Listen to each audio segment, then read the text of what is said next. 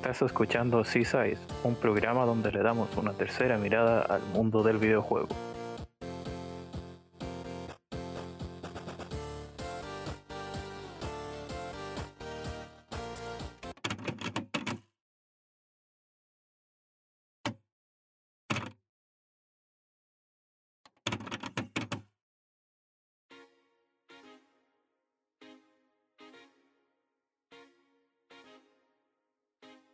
Sean todos bienvenidos a un nuevo episodio de Seaside. Y como siempre, junto a Spiegel. Buenas, gente. Muchas gracias por escucharnos. Estamos en este segundo episodio. Y bueno, hoy tenemos preparado un tema que en realidad siempre ha dado que hablar durante los últimos años, ¿no es cierto, Spiegel? Sí, la verdad es que el tema de hoy es muy, muy candente Además, no, sé si lo has pensado, Chols, pero con toda la polémica que, hay ahora alrededor de Cyberpunk, yo creo que es un tema muy acorde para también. Sí, no, vamos a tocar varias eh, cosas eh, del momento, bueno, muchos elementos que tienen que ver igual con las nuevas consolas, porque todos tienen una raíz un poco común desde hace ya varios años. Tiene que ver un poco con cómo se ha ido desarrollando la industria del videojuego. Promete, promete ser interesante. Sí, precisamente el tema de hoy se llama eh, distribución del videojuego, consumismo, mercado digital y retrocompatibilidad. Como ven, puros conceptos que están siempre hablándose en páginas de noticias, en foros, en, Discord personales y esa red tan amigable que es Twitter. sobre todo amigable. Sí, sobre todo amigable. Pero bueno, como lo hicimos en el episodio anterior, vamos a ir con una eh, pequeña pausa musical inicial. En este caso, eh, he elegido una versión de la clásica pantalla de selección de Marvel vs. Capcom 2. Así que ya volvemos. I wanna take you for a ride. I wanna take you for a ride.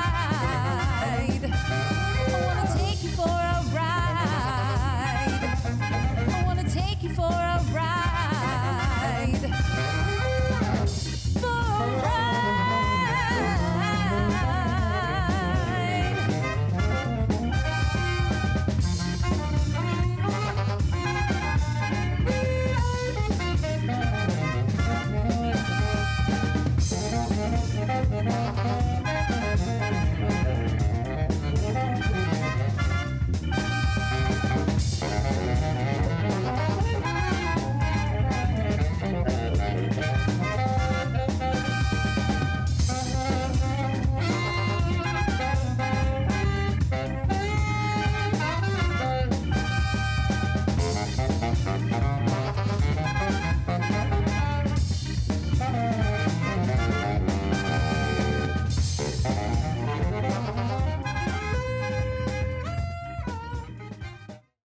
Bueno, se notaba que este juego en su tiempo tenía unos temazos eh, bien curiosos para lo que sería un juego de pelea, por lo menos cuando hablamos del año 2001 o 2002. ¿Qué mm. opinas, Spiegel, si jugaste Marvel vs. Capcom 2? Pues, si te soy sincero, he jugado muy poco. Las veces que lo he jugado ha sido más en la, en la recreativa. Había una recreativa aquí en la ciudad y vamos a jugar de vez en cuando. Estaba bastante cascada, pero me acuerdo de, los temas musicales porque Marvel vs. Capcom 2 tiene una banda sonora única, muy jazz, y yo soy muy fan del jazz, o sea que, o sea, para mí son unos temazos. Yo también, bueno, de notar la banda sonora del podcast es que le dio agarrando un gusto al jazz durante los últimos dos, años y, un poco antes con mi hermano escuchaba Chit Corea, por ejemplo. Buah, ese es muy bueno, ¿eh? Pianista eh, potente de jazz. Yo el Marvel, eh, de hecho, lo jugué ahí dentro de la ilegalidad de esos años. Porque me acuerdo que un amigo tenía un Play 2 y yo eh, bajaba como los juegos que me interesaban y los, los copiaba yo a esos verbatim y a discos ahí. Bueno, te iba a decir, Chol, que eso a día de hoy se sigue haciendo también, ¿eh? Sí, pero hay que, con un poco de culpabilidad, en realidad no, pero me acuerdo que ahí jugué al título y lo, completé. Y luego, eh, varios años después, pude igual disfrutar ahí en, donde un amigo la, precisamente este versión HD se podría decir de del juego para Mm. las consolas eh, PlayStation 3 y Xbox 360 que lamentablemente y como vamos a ir hablando eh, precisamente por eso elige el juego eh, van desapareciendo estos juegos dentro del mercado digital debido a un tema de licencias que es uno de los problemas eh, frecuentes en este ámbito Sí, la verdad es que sí. La verdad, Chols, eh, ahí no, no sé qué decirte. Yo pensaba que los Marvel vs. Capcom, algunos eran retrocompatibles en Xbox One. No sé, me corrígeme si me equivoco. Claro, el, la- el 3 eh, salió en. Bueno, ese igual tuvo como unos ports, pero si tenías como el de 360 podías jugarlo en, One, el Ultimate Mar- Marvel vs. Capcom 3. El tema es que este Marvel Mm. vs. Capcom 2, que salió, si no, mal, no me equivoco, como el año 2012 podría ser, la, la versión para estas consolas, la versión digital. Estuvo creo que un año y medio o dos máximo en la tienda y luego por un tema de licencias lo tuvieron que sacar y actualmente si tú no tienes el juego comprado no puedes jugarlo a menos que obviamente recurras a otros medios más propios de, de, Ah. de Jack Sparrow Pero al final, lo que te iba a decir, tío, que al final. mm, Eso también lo tocaremos un poco más adelante, porque yo veo bien empezar por el consumismo, como ha dicho bien Chols previamente, pero sí, o sea, realmente a día de hoy no hay una retrocompatibilidad completa, o sea que nos toca hacer esas medidas Sparrow de las que tanto ha hablado Chols previamente, al final muy necesarias. Pero bueno, ya yo creo que lo tocaremos más adelante. bueno precisamente cuando hablamos de, de consumismo es eh, algo que a día de hoy en la industria del videojuego es notable las campañas de marketing eh, son enormes eh, y de una u otra manera se busca que el usuario gaste, ya sea a través de micropagos, por ejemplo, cosméticos o no, la gran aparición de DLCs, eh, igual, igual, bueno, eh, esa tendencia que no ocurría tanto antes de los bundles, por ejemplo, que es como que te venden un puñado de juegos y a pesar de que es como muy favorable al usuario a veces, eh, igual como que desvaloriza a los juegos como producto en sí aparte, sino como, como que uno le toma menos el peso. Y por eso, no sé, yo tengo una biblioteca de Steam que supera los 500 juegos. y Jeff creo que tiene como mil y algo. Joder. Un saludo para ahí, Jeff de la Inditeca. Ejemplo del día de hoy. Pues te iba a comentar, tío, realmente es que depende del tipo de videojuego que consumas. O sea, si, si pensamos en el videojuego como producto recién salido, ¿vale? O sea, producto que, que se va a comercializar, yo qué sé, me lo invento, mañana mismo o la semana que viene, eh, tú piensas que el, el juego, si es un triple A, va a hacer mucho énfasis en la campaña y en ese deseo o lo que nosotros llamamos de manera técnica o, bueno, en argot gamer, que, se- es hype, ¿vale? Van a intentar generarte mucho hype para que tú consumas el videojuego, compres el videojuego, por el hecho de que pensemos que el, el AAA cada vez es más caro.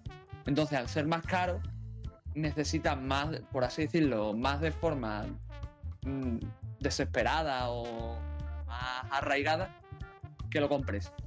Por eso hacen mucha insistencia. Luego, tenemos el caso de los bundles, que son juegos, porque otro punto que tenemos es que eh, eso lo comenté precisamente con Jeff. Hola Jeff, de nuevo eres el ejemplo. Pero lo estuve hablando con Jeff hace poco y se lo dije, que básicamente eh, ya no es simplemente el mercado de los videojuegos, sino por como vivimos ahora, vivimos en la sociedad de la hora. Entonces, cuando sale un videojuego, eh, realmente, aunque los videojuegos, mientras se conserven, pueden persistir en el colectivo, en, la- en el imaginario colectivo, eh, pueden tener una duración de 3-4 meses. O sea, piensa, yo que sé, en Cyberpunk, por poner el, el ejemplo de antes. Cuando pasen 3-4 meses, no va a ser un juego en boca de todos, ¿sabes? Va a ser un juego relativamente antiguo. Entonces, muchos bundles aprovechan eso. Cogen juegos de menor calado o juegos que ya están antiguos, entre comillas, y aprovechan y los revenden. Aprovechando esa novedad, esa bajada de precio, esas historias, ¿sabes? Entonces son, por así decirlo, temas más de marketing. No sé qué pensarás tú al respecto. De hecho, eh, eh, bien como tú lo mencionas, por ejemplo, yo de los juegos que más disfruté en el año, a pesar de todos los bugs que tenía inicialmente, no, no, no hablo de Cyberpunk, era Estoy hablando de El Orion de Will the Wisp, que Mm. salió en marzo, si no me equivoco, quizás abril. Pero no se volvió a hablar del juego hasta que lo nominaron a los Game Awards. Imagínate. Estuvo un juego que todos, ¡ay, qué bueno el juego! Bueno, salvo el tema de los bugs, eh, no, eh, ya el candidato a GOTY en ese tiempo, eh, muy temprano. Y dos meses y ya nadie hablaba del juego. Pues y, sí. y somos, como tú dices, así, vivimos eh, el ahora y de hecho eh, estamos muy metidos en el tema de- del consumismo en el sentido de que, no sé, podemos tener 30 juegos, si quieres, presentados en físico o sea, digitales, que nos llamaba mucho la atención y los compramos por eso y aún no los jugamos, pero y ya estamos pensando en comprar lo que sale este mes o el estreno. Incluso a veces sin estar esperándolo durante años, como tú dices, con ese hype de, por ejemplo, Cyberpunk o, o una nueva entrega de Sakura Wars, etcétera. Mm. Eh, y estamos eh, dominados, incluso siendo conscientes de eso, de por esta eh, atracción a, a consumir y consumir videojuegos de manera quizás poco responsable. Y en ese sentido, de, ejemplo, me gusta mucho la política que ocupa, o este reto que hace Pérez de la taberna del androide, por ejemplo, que se llama Healthy Gamer, donde compra como solo lo que en el fondo cree que va a necesitar, aún pudiendo comprar, no sé, 5 o 6 juegos al mes, dice ya, voy a comprar uno o dos por mes y, y los voy a terminar. La verdad, tío, yo es que hace un tiempo hice un artículo en el blog hablando de esto y yo creo que, aunque hay mucha gente, como es nuestro caso, como es el caso de Pérez, que, es consciente de esta situación, igualmente estamos muy sometidos a ese bombardeo.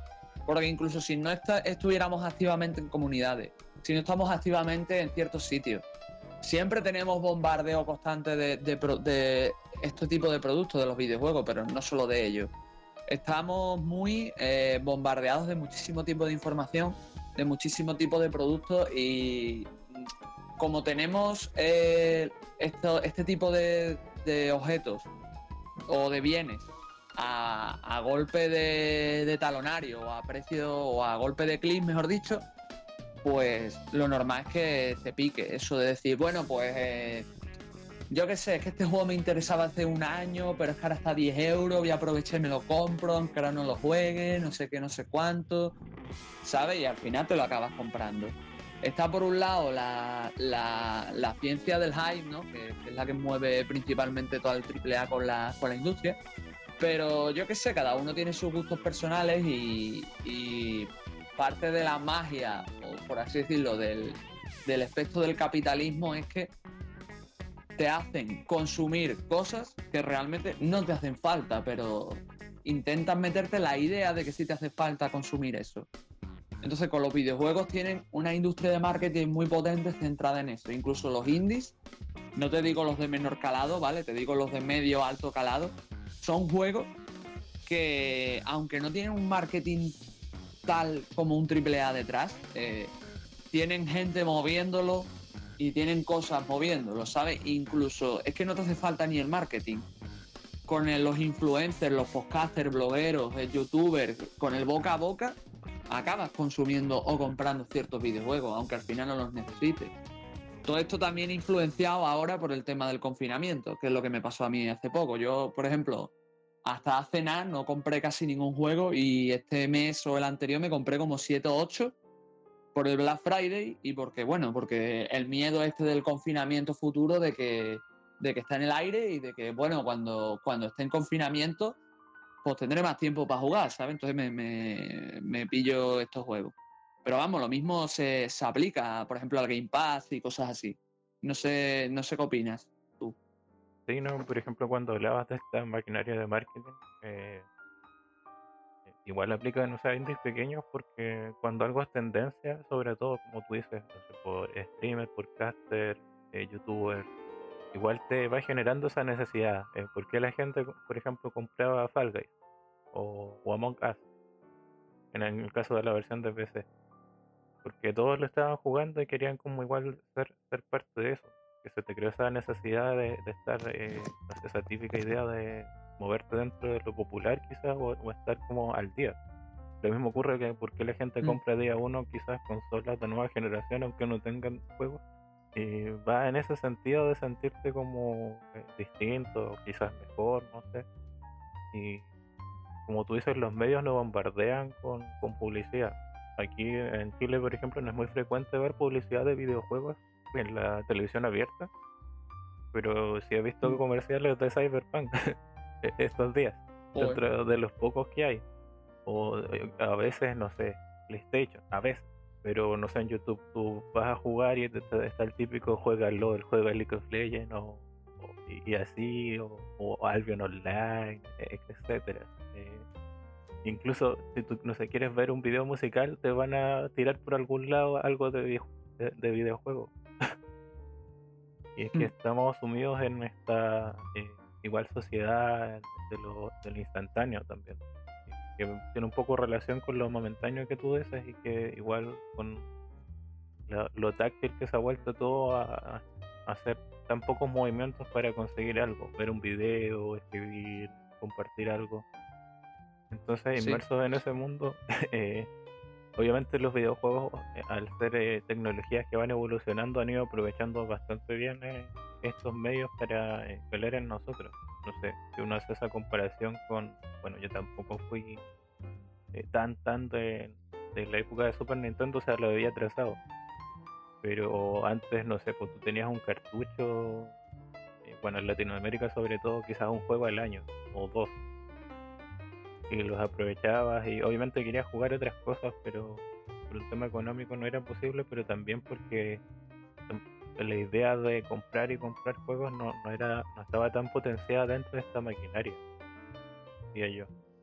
se nota que ha crecido mucho con el, paso del tiempo, a pesar de que siempre el, objetivo de las empresas como Nintendo, como Sony, como Microsoft, como Sega, eh, Atari incluso era desarrollar este negocio para que la gente consumiera sus productos bajo licencia o, o propietarios, pero esa es la idea detrás de todo nunca hay que perder como esa idea. Eh, si me deja opinar, Chols, lo que te iba a decir es que básicamente mm, tú piensas que los hábitos de consumo que nosotros tenemos han cambiado. Y no solo la forma de hacer marketing, sino tú piensas que antiguamente, eh, cuando, cuando, por ejemplo, ¿no? No sé tu caso, pero yo cuando era un niño o adolescente, pues no tenía tantos juegos. Eh, pero era lo comprensible porque nuestro poder adquisitivo no era el mismo que, ahora y por supuesto nuestros hábitos de consumo no eran iguales, al igual que las estrategias de marketing y venta de videojuegos no eran iguales y tampoco teníamos acceso a los mismos medios que tenemos ahora. Tú piensas, y te lo digo así de claro, tú piensas cómo hubiera sido tu vida si tú hubieras tenido eh, acceso de, imagínate, tú tienes 10 años, ¿no? Y tienes una PlayStation 3, por ponerte un ejemplo, y tienes acceso a la PlayStation Store y te puedes comprar, yo qué sé, 5 eh, juegos por 50 euros, que es lo que te salía antiguamente comprarte a lo mejor un juego, ¿no? Pues yo creo que, con esas posibilidades, con lo fácil que es comprar a día de hoy, por ejemplo, dinero o saldo en la consola para jugar, yo creo que si tuviesen las mismas posibilidades lo hubieses hecho. Lo que pasa es que nuestra mentalidad nuestros recursos y los medios no eran iguales. Porque, por ejemplo, cuando nosotros éramos pequeños, por lo menos yo, tú tenías una PlayStation 2 y si tú querías jugar a un juego, pues, o, te ibas a un videoclub alquilar, que eso lo hacíamos mucho, o pirateabas, o, te tocaba irte a, la tienda y comprar el juego. ¿Qué pasa? Que los juegos eran muy caros, nuestra paga era muy pequeña y por supuesto la tienda estaba en China. Y, tú, y como tú comprenderás, pues no sé los demás que nos escuchen, pero yo cuando era joven, cuando era más pequeño, pues como que mi madre no me dejaba salir ni del barrio. Así que imagínate irme a la tienda que está en Patagonia a comprarme un juego de 60 euros. Así que por, por eso están. Ahora, por ejemplo, un chaval que no tienen un niño, por ejemplo, que no tienen tanta cultura de juego, pues ¿qué pasa? Pillan a los padres, eh, aprovechan, les dicen que van al game y cuando van al game pues se compran los pavos del Fornite. ¿Por qué? Porque Fornite lo tienen a un golpe de descarga. Pero así se aplica no solo a niños, a mucha gente. Mucha gente que, que escucha fulanito de tal, habla de tal juego y le parece interesante y corre a comprárselo o Sultanito que ve la review antigua de tal y se va a- corriendo a descargar el juego a emularlo y así mil cosas. Realmente la única forma de escapar de esto es vivir bajo una es vivir en una cueva, bajo una cueva, mejor dicho, porque si no es que tú te conectas a internet, buscas cualquier cosa o te metes en cualquier red y se acabó, tío. Y con las posibilidades que tenemos ahora, que hasta con un euro, dos euros, aquí, no sé cuánto será en Chile, tenemos juego, tenemos juego, pues imagina. No sé cómo lo, lo percibes tú, Chols. Sí, que precisamente a pesar de que de todas las bondades que podemos verle a- al mercado digital que hay en videojuegos ahora de, de poder comprar juegos en digital o clave y que obviamente eso da mucho acceso eh, al videojuego en sí, eh, también tiene esta parte como negativa podríamos decir de, lo que estábamos mencionando, de que esa apertura a, a precios más económicos, a que por ejemplo, comprar un videojuego ya no dependa de que te digan, sabes que no, no quedan eh, eh, copias o las vendimos todas. Y que, en cualquier momento puedas comprar un título igual eh, es parte de esta vorágine de la, de la que estábamos hablando y de que, bueno, como tú decías, yo vi muchas noticias en su tiempo de que cuando se empezó a como masificar este mercado digital, era típico que un niño eh, pasaba a comprar, no sé, 200 eh, dólares o euros en Plantas vs Zombies 2, en el Candy Crush, en el Angry Birds o en juegos de Play 3 porque vi un video donde decían, ah, este juego es bueno él obviamente sin saber pasaba a ocupar quizás no, la tarjeta de crédito de, de su papá o de su madre y es lo que tú decías, que si uno hubiera tenido la posibilidad y obviamente con un raciocinio no tan formado, eh, más es mejor. y por ahí van un poco lo- los tiros en ese sentido.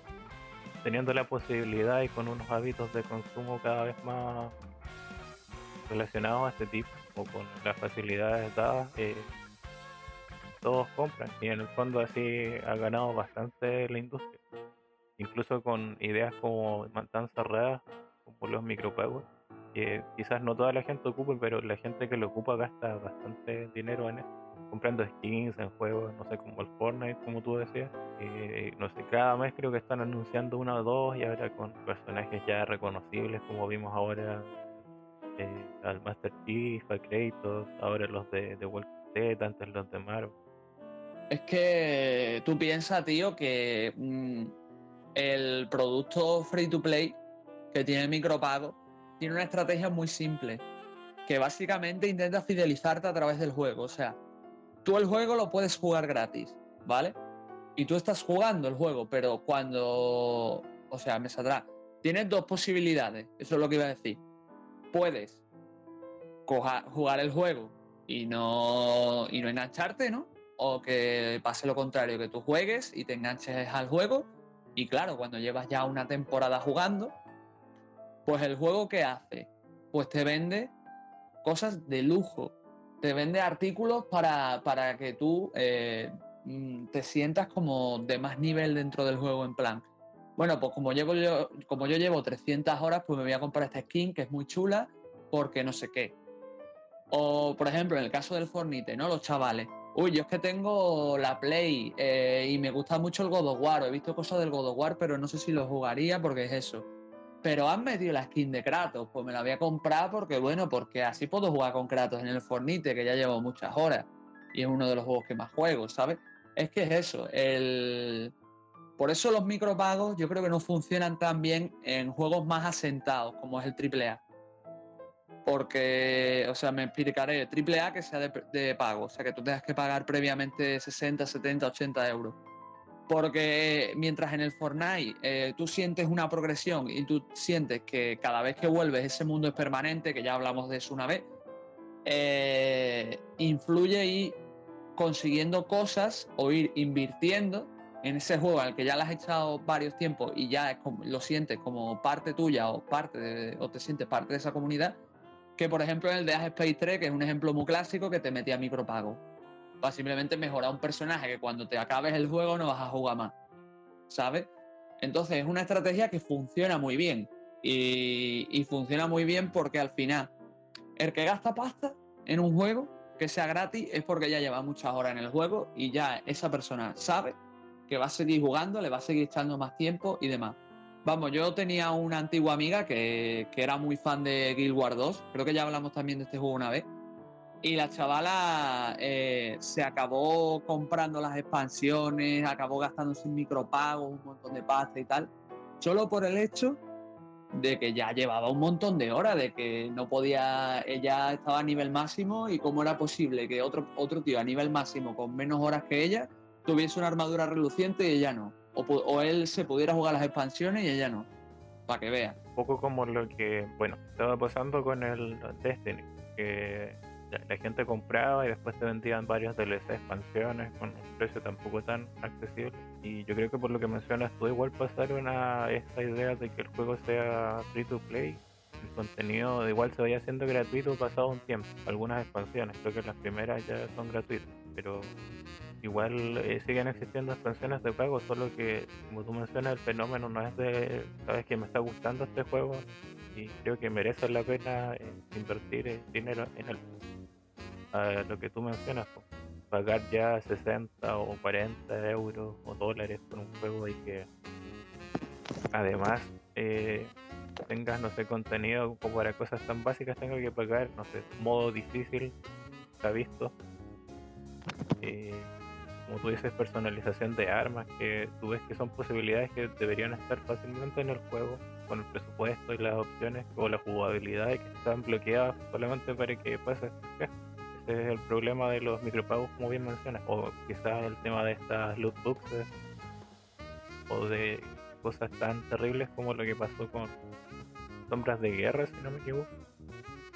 Creo que mm. para poder jugar podías jugar naturalmente hasta cierta parte donde veías que tu nivel era tan bajo que si no farmeabas, no sé, o sea, grindeabas 5 o 6 horas eh, o tenías que gastar mucho tiempo en subir de nivel para jugar el juego normalmente. Y la otra opción era pagar para subir de nivel rápido. Imagínate, impensado eh, años atrás. Y obviamente tuvieron que solucionar, por supuesto, este tema. Eh, creo que bloqueando eh, las loot boxes como o con Battlefront, Star Wars Battlefront, un par de, meses. Y solo un par de meses, ni siquiera para siempre. Mm, la verdad, tío, es que también hay que tener otra cosa en cuenta, que son los hábitos de consumo de los jugadores. Tú piensas, y esto lo, vi yo, que es sorprendente, no sé si lo sabía, que por ejemplo en China eh, es muy habitual que los videojuegos sean casi todos free to play o pay to win, del estilo de que los chinos, ¿vale? Son un tipo de comunidad que, no puede, a lo mejor no puede invertir 60 euros en un juego. Entonces, en vez de invertirse 60 euros del tirón en un juego, te empieza a invertir por 3 euros en una cosa, 4 euros en una cosa, 5 euros en otra. Y así es como van invirtiendo ese dinero. Al final gastan lo mismo que nosotros, pero más fraccionado. Entonces, ¿qué pasa? Que ese, ese hábito de consumo, de mercado, yo creo que se está empezando también a ver aquí en Occidente, ¿vale? Eh, y, hay mucha gente que juega así, que se fideliza con un juego y consume a través de pequeños pagos. Porque a lo mejor un chaval, como hemos mencionado antes, de 10 años, pues no se puede permitir, por mucho que tenga 10 años y estemos en el 2020, pues no se puede permitir gastarse 60 euros, yo que sé, me lo invento, en el, en el God of War. Pues entonces, pues, ¿qué va a hacer? Se va a gastar 5 euros en el Fortnite, que ya lleva a jugar 50 horas y que se puede comprar la skin que le gusta, ¿sabes? ¿Qué pasa? Respecto al tema de los bosses, mm, sombras de guerra y demás. EA, eh, o sea, es que bueno, hay gente que dice que EA es el demonio, en muchos sentidos lo es, pero bueno. EA, que piensan más con la cartera que con la, cabeza, eh, se les ocurrió la brillante idea de, bueno, pues mm, como las luz bosses, los micropagos y todo eso funcionan en este tipo de juegos, pues lo voy a meter en el mío.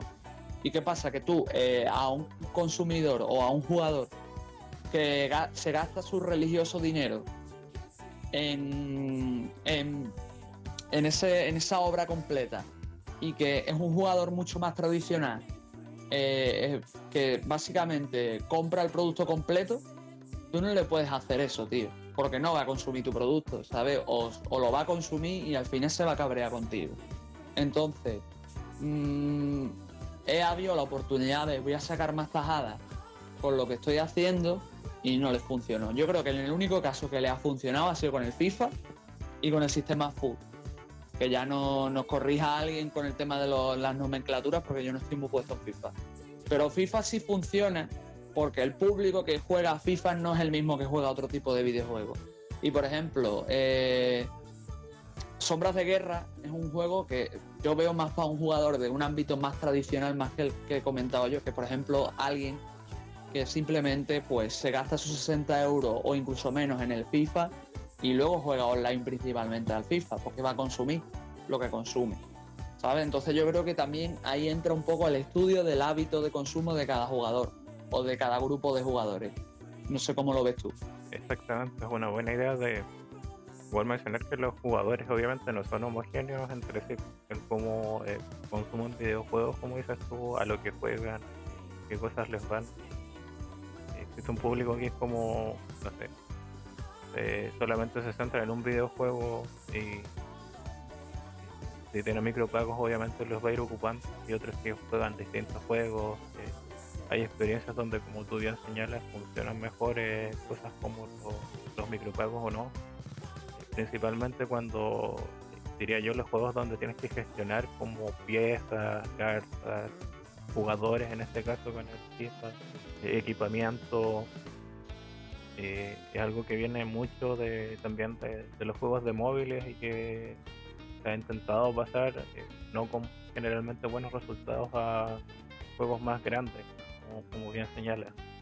O este fenómeno del gacha que igual está entrando fuerte en, Occidente, sobre todo en Estados Unidos, juegos que vienen de China o Japón, no sé, Azur Lane, Fate Grand Order, Dino Alice, este juego del creador de, que es de Yokotaro. Sí, el de Yokotaro.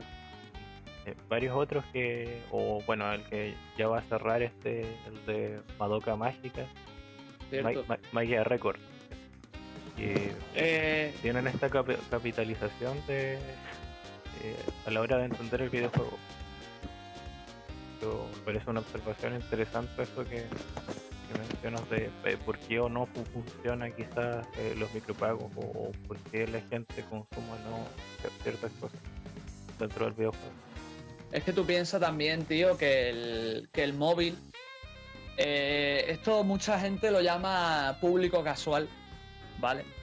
Pero es verdad que muchísima gente se ha introducido a los videojuegos por el móvil. Y el móvil es algo que tenemos todos, ¿vale? Entonces, pues como todo el mundo utiliza smartphone y el smartphone se pueden programar juegos y demás, pues claro, ¿qué prima en los juegos de smartphone? Juegos cortitos y juegos que a los que puedes acudir en un rato muerto para echarle un ratillo. ¿Qué pasa? Que la estrategia de esos juegos es mantenerte enganchado a base de ir consiguiendo cositas que puedes ir eh, obteniendo si pagas, lo que nosotros conocemos como un pay to win de toda la vida. ¿Qué pasa? Que pues las grandes empresas están viendo de que la fórmula clásica del AAA o incluso de algunos indies pues está empezando a, a flaquear respecto a otro tipo de mercados y se están abriendo nuevas propuestas. Propuestas que, como ya he dicho antes y tú has mencionado también, para ciertos sectores no funciona igual. Entonces es lo que tiene, ¿sabes? porque tú a lo mejor a un usuario de móvil que juega en teléfono, pues a lo mejor juega al, yo que sé, al Clash Royale y no le importa echar 3 euros para comprarse unos cofres. Pero luego, pues no te va a jugar a lo mejor, como hemos dicho antes, a Sombras de Guerra, no te va a jugar al God of War, no te va a jugar cosas así. Pero mientras tanto, el que juega esos juegos, pues va a querer su producto completo, va a querer su juego terminado. no va a querer que en medio del juego tenga que echar 30 horas más en, eh, en vez de pagar, ¿sabes? Es como pasaba un poco con, con, por ejemplo, Mortal Kombat, que te lo puedes jugar y pasártelo todo sin problema, pero tienes la posibilidad de pagar pasta para directamente desbloquearlo todo.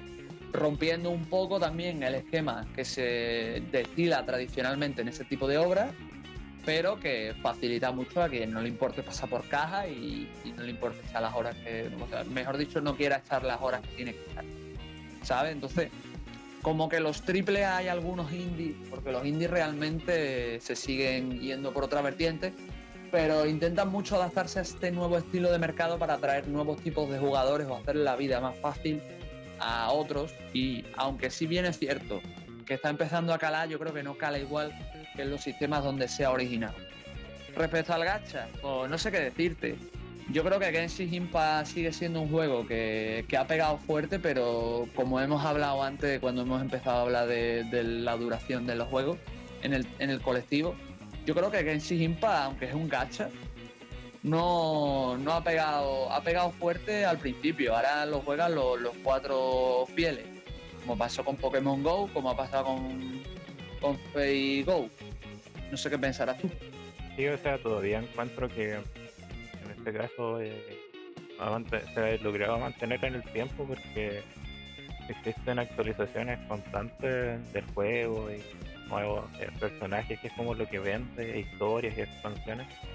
Pero eh, todos los juegos de ese tipo, sobre todo cuando son gratuitos, tienen como este pico de popularidad del momento. lo que está en tendencia lo que mencionaba anteriormente, pero van decayendo. O sea, lo que le pasó a Fall Guys básicamente que igual tuvo el problema de que no existió una actualización del contenido tan eh, rápida para paliar el, interés de la gente que lo, fue perdiendo debido a que igual la mecánica del juego era como repetitiva. En el caso de Genshin Impact, eh, igual, claro, tiene este multijugador, tiene una campaña eh, principal que se toma 30 horas por lo menos. Con las expansiones se va expandiendo poco a poco. Pero obviamente la gente pierde el interés cuando ya me pasé la campaña y, ahora qué hay gente que es así y otra que dice bueno eh, juego con un amigo le ayudo a farmear ese etcétera o quiero conseguir a, tal personaje con estas tiradas gratuitas de personajes premium que en realidad se pagan o que puedes conseguirla como siendo paciente que estos juegos juegan mucho con la paciencia de la gente para las cosas como tú mencionabas. El mismo caso que de lo que parte un poco eso de pagar para desbloquear todo o no que en particularmente yo no lo encuentro malo eh, en el sentido de que me gusta el modelo de no el juego de Street Fighter 5 por ejemplo. Creo que Mortal Kombat igual no, no eso de que juntas como una moneda con eso puedes pagar a cualquier personaje del juego cualquier DLC en el fondo pero eso te va a tomar tiempo. Entonces, si quieres, eh, lo haces así, no sé, juegas todos los días, o si no, pagas. Entonces, tener posibilidades no es malo. Lo, malo es tener eh, una posibilidad, que no, no, es posibilidad, sino que es un imperante de decirte, si quieres esto, paga. Entonces, decirte, bueno, si juegas harto, eh, puedes obtener esto igual. Es como que una buena forma de tratar la, fidelidad de los jugadores por estos títulos cómo lo ves tú en esa situación. A ver, yo sinceramente creo que es muy, muy relativo, Chols, porque hay mucha gente que yo creo que contradeciría tu punto. Básicamente porque tú piensas que son juegos más orientados a un público tradicional y son juegos muy orientados a, bueno, es que mucha gente hace las odiosas comparaciones, ¿no? De cómo era Street Fighter antes a ahora. No me refiero a modos ni nada por el estilo, me refiero a que antes tú tenías que jugar al arcade, o sea, el modo arcade o el modo historia, ir desbloqueando los personajes. Ahora pues lo tienes todo desbloqueado o directamente lo compras y tal. Y bueno, pues hay gente que se pierde su magia y gente que no. Yo sinceramente estoy de acuerdo contigo y a la vez no. Por una parte, mm, sí es verdad que me gusta que exista esa posibilidad, porque existe, pero mm, pienso que lo bonito o lo divertido es ir jugando tú y desbloqueando las cosas. Es lo que yo pienso pero no tampoco quito o desmerezco la posibilidad de que se pueda desbloquear pagando. hay gente que no tiene tiempo y si tiene poder adquisitivo y se lo puede permitir. Por mí, estupendo. Yo preferiría jugarlo, pero si hay otro que tiene otras circunstancias, ¿por qué no? Ahora sí, lo que sí te digo, Chols, es que en muchos casos suele ser caro. Porque yo me acuerdo que, mm, si mal no recuerdo, que nos, corrijan otra vez, eh, en el Mortal Kombat creo que te tenías que gastar como 10 euros en los primeros juegos para desbloquearlo todo. Creo que luego lo bajaron. Pero al principio eran 10 euros, tío. Con 10 euros fuera de coña te puedes comprar un juego entero. Ya si sabes buscar. Y ya volvemos otra vez al tema del consumismo, pero para que veas, ¿sabes? Sí, o sea, que señalar que igual yo soy de, obviamente prefiero que valora mucho cuando hay desbloqueables en los juegos. Eso de que o, todo sea pagando, o, en este caso Street Fighter 5 pagando una moneda que, vas ganando por jugar, igual no, es como lo, que me gustaría de un juego. Yo, como señalas tú, extraño eso de, no sé, ganar de 10 partidas en arcade o con cierto personaje para ir desbloqueando eh, lo que tenía el Tekken 3, que tenía un montón de reglas para desbloquear personajes o pasar o, o ganar tantas partidas de cierta forma. Encuentro que tiene más, más gracia y que incluso va bien eh, con el tema de trofeos o logros que tienen eh, actualmente los, los títulos. Pero lamentablemente incluso en hasta los juegos independientes es algo que se ha ido perdiendo idea de, bueno, lo mismo que pasaba antes, con los trucos o las claves, ya no es algo que se vea o, es muy raro que, que exista. La verdad, tío, es que yo creo que es muy relativo, porque, por ejemplo, si tú juegas un juego de lucha, no se te hace tan pesado a lo mejor ir desbloqueando los personajes. También te digo, depende de los requisitos, ¿no? Por ejemplo, me acuerdo que en el Super Smash Bros. Melee había un requisito que era para conseguir a Mewtwo, si no jugabas con gente tenías que echar como 500 horas jugando, que era una burrada. ¿Vale? Pero, o sea, en, cuestión de desbloqueo, sería bueno hacer esos requisitos más accesibles, ¿vale? Que el que no, el que no quiera hacerlo, que pague, que no lo veo mal. Pero el que lo quiera hacer, que tenga unos requisitos acorde a, a su tiempo.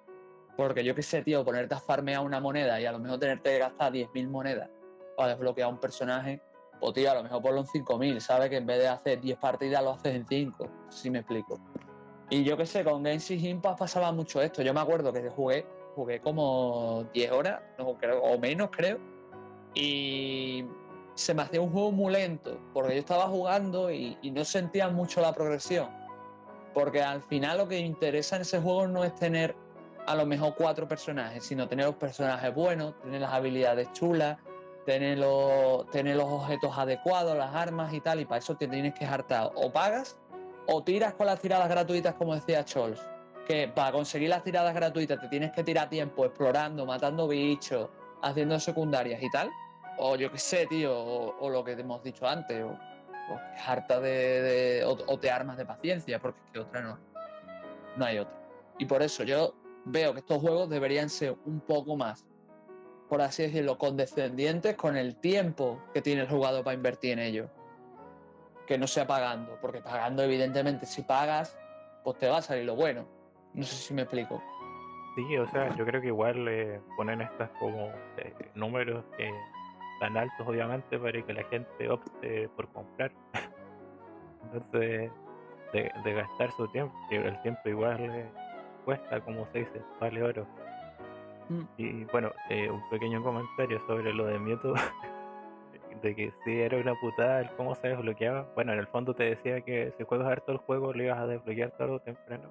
Lo mejor era, obviamente, si tenías mandos, varios mandos, es que por cada mando que conectaras, el tiempo se dividía en esa cantidad, se reducía, no sé, si tienes dos mandos era la mitad de tiempo y si tenías cuatro eran cuatro veces menos lo que necesitabas originalmente. Yo creo que mm. eran 20 horas con cuatro jugadores. Hay un, pequeño dato, pero igual una putada para desbloquear personajes.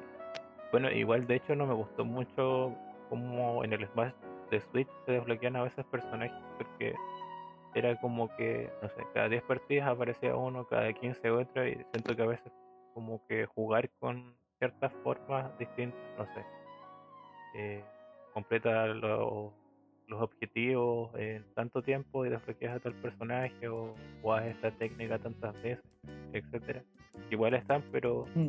En realidad es más fácil conseguir a todos como solamente jugando multijugador o la historia que haciendo como cosas más específicas y que a veces tenían como más sentido con el personaje, como lo que ocurría con el Capitán Falcon en primer Smash Bros. Era si tú eras rápido y, y obtenías el King of Speed. En- Dentro de esos eh, como puntajes que te daban aparecía Captain Falcon. Que viene de un juego de carrera básicamente. Pero bueno, Mm, mucho de pero tú- eso se ha perdido precisamente. No, ya. Hombre, también piensa Chols que antiguamente. Es que eso. Antiguamente la gente tenía más tiempo y, pa- y ganas de ponerse a buscar esa cosa. A día de hoy, yo creo que la gente del Smash, sobre todo mucha gente que lo juega, que suelen ser dos vertientes, que suelen ser o party game o competitivo, lo que quieren es tener los personajes cuanto antes. Unos para jugar con, de pachangueo con los colegas y otros porque los necesitan para jugar competitivo. Entonces, que ahora ponga requisitos muy extraños, ¿sabes? Por eso lo digo. Pero bueno, yo creo que Chol sería buen momento de pasar ya a otro punto, porque nos hemos tirado hablando de micropago un buen rato, ¿eh? Sí, o sea, igual eh, hablamos del mercado digital básicamente a través de, de eso. Hombre, podemos incidir un poco más si queréis. Podemos hablar un poco más, como por ejemplo que el mercado digital está destruyendo el mercado físico, que es una realidad inminente y que bueno, de que ya tenemos, bueno, ya llevan de antes, pero tenemos las consolas estas all digital ya con nosotros, como la Xbox Series S, la Xbox, la Xbox One S all digital que ya estaba, la Play 5 sin lector. Y no sé, ya muchísima gente se está orientando al mercado digital. Es más, el físico está cayendo. Creo que, que me- nos vuelvan a corregir, pero creo que el mercado digital tenía como un 60% de las ventas o un 70% ya respecto al físico. Sí. Que tenía como un 20 o un 30 o por ahí. Exactamente. y eso fue como hace dos años. Ahora podría ser más. De hecho, si pensamos en la pandemia, le ha hecho eh, más bien todavía a lo que era el mercado digital, que debe haber subido mucho más eh, su cuota de mercado. Y por otra parte, es lo que tú mencionas, que ahora de salida contamos con consolas eh, exclusivamente digitales. Antes fueron como modelos para probar en el fondo. Eh, existía como interés de la gente en consolas donde no, no pudieras insertar ningún tipo de disco o cartucho.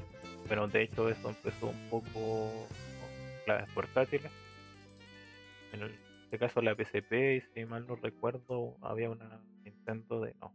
La DS igual tenía, o sea, estaba enfocada al digital, pero igual podías poner cartuchos. Creo que era el DSi.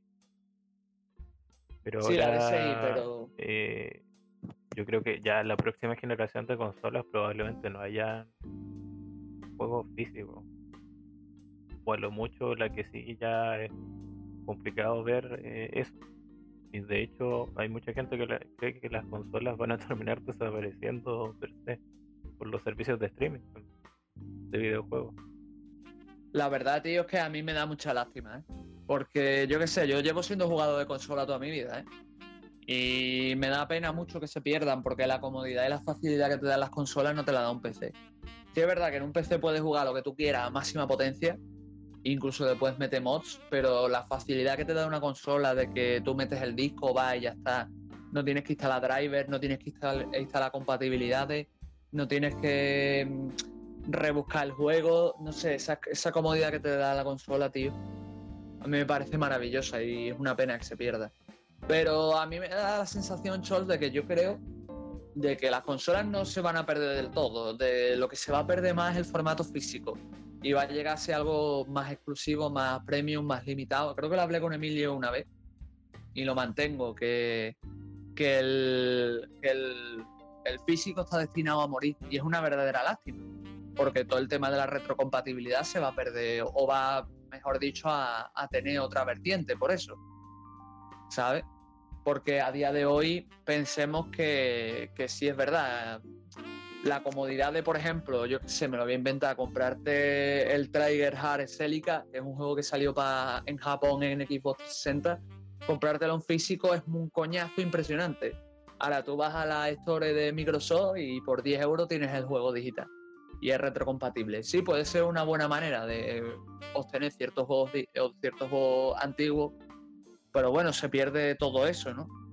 Toda esa gente que colecciona cartuchos, toda esa gente que tiene sus ediciones coleccionistas con los discos, toda esa gente que, bueno, que todavía tiene sus viejas consolas y no las puede dejar morir porque literalmente pierde todos los juegos que hay. Es que todo el tema ese de la retrocompatibilidad da mucho que hablar. Sí, yo creo que bueno, todavía marcando como lo digital, probablemente lo, el tema de, los juegos, o sea, del físico, termina siendo como los vinilos en la música de una manera u otra. Y ahora salen, pero es como, es coleccionable, como tú mencionas, eh, tienen tiradas eh, limitadas. O sea, eh, vemos que es un formato que no se ha perdido, pero que va perdiendo como presencia dentro de su, de su propia industria. Bueno, todavía existen los CDs en la música y los libros siguen siendo a papel, a pesar de que existen eh, versiones digitales. Pero se nota que el, en el caso de los videojuegos el mercado digital ha devorado de, manera mucho más grande a, lo que son la parte física de los videojuegos es curioso comparado a otras industrias con las que, bueno, siempre se tiende a, ligar al videojuego de una u otra forma, más sabiendo que es como ahora la industria que más vende de hecho factura. Es más, tío, eh, es acojonante porque técnicamente sí es verdad que gracias a lo digital podemos conservar mucho. No todo, no todo debo admitir. Creo que esto ya lo tocamos tú y yo en, en otro programa hace tiempo ya. Pero en el tema de lo clásico, si no te importa, o sea, si no eres el típico coleccionista, puedes jugar muchísimo gracias a la emulación. Y lo bueno de la emulación es que a menos que la ROM venga estropeada o venga con algún tipo de fallo, vas a jugar a un juego que básicamente no se va a deteriorar ni se va a estropear con el tiempo. Y vas a poder disfrutarlo enormemente. Claro, depende ya de las posibilidades. Depende de si emulas o usas un Everdrive o algo por el estilo, pero ya entramos en tema de piratería, que también sería interesante comentar. Igualmente, mercado digital, ¿qué pasa? Eh, es más cómodo. Eh, suscita o, más bien favorece esa parte que hemos comentado al principio del programa, de que tú piensas que si no encuentras un juego físico, siempre te puedes ir a la Store y pagarlo en las gestores ponen muchísimas ofertas, no solo me refiero a las de consola, también me refiero a Steam, GOG y sitios así. Eh, entonces, a golpe de clic tienen los juegos y los juegos, en principio, siempre y cuando no tire la biblioteca, los tienes para ti para siempre. Aunque al final, el, todo el tema del mercado digital tiene dos cosas que son muy cuestionables, que no sé si pensarás igual que yo, Chols. Una es el tema de licencias, ¿vale? Esto para los que no lo saben, básicamente cuando tú compras un juego digital, ya sea en Steam, ya sea en PlayStation Store, Microsoft Store o GOG, tú realmente no estás comprando el juego, estás comprando una licencia del juego que te permite usarlo. Cuando tú, eh, mejor dicho, cuando el servicio cesa o cierra la biblioteca o cierra el grifo, tú te quedas sin el juego, a menos que lo tuvieras instalado en la consola, como pasan por ejemplo con los juegos de Play 3 con los de Play 4 y más, rollo consola. O con algunos de GOG y cosas por el estilo. Entonces, eso es una putada, porque realmente no estamos comprando los videojuegos, estamos comprando una llave que nos permite usar los videojuegos.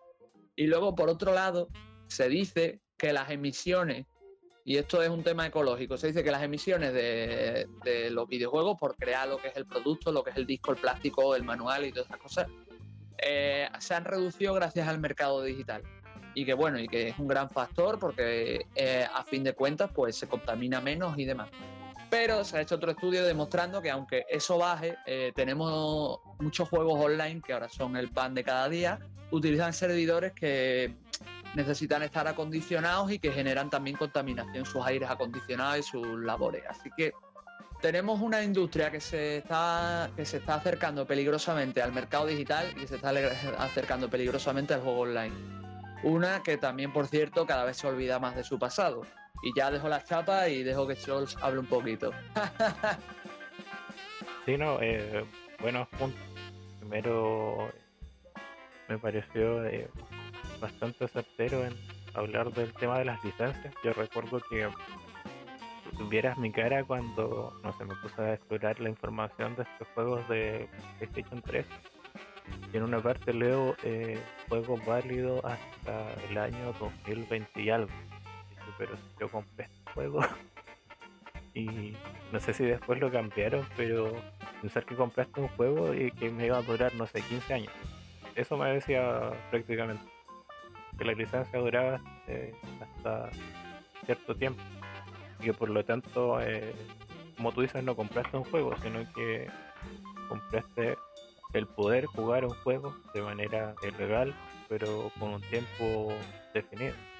Y incluso no podían existir los servidores de, esta plataforma y no y no iba a poder jugar porque me decía que el título eh, tenía caducidad. Esto es lamentable y obviamente no pasa con el físico porque tú tienes el soporte análogo cuando hay presente. Eh, bueno, igual con los videojuegos actuales tú sabes que tener el juego en físico ah, prácticamente no implica nada porque a veces la mitad o más de la mitad del juego ni siquiera viene en el disco. Cierto. Y por el lado de la de la parte ecologista que mencionaste de, cuidar el medio ambiente y su relación con el videojuego claro, los servidores gastan demasiada energía, recursos y, contaminan, no la ventilación que se utiliza. E incluso no sé qué, tan ecológico venga siendo porque al final se necesitan más servidores y, se producen más servidores, piezas de servidores en la fábrica y al final eh, si lo ves desde ese modo intentas evitar algo por un lado y creas otra cosa por el otro que es de alguna forma la ley de la conservación de la materia en el fondo nada cambia todo se transforma.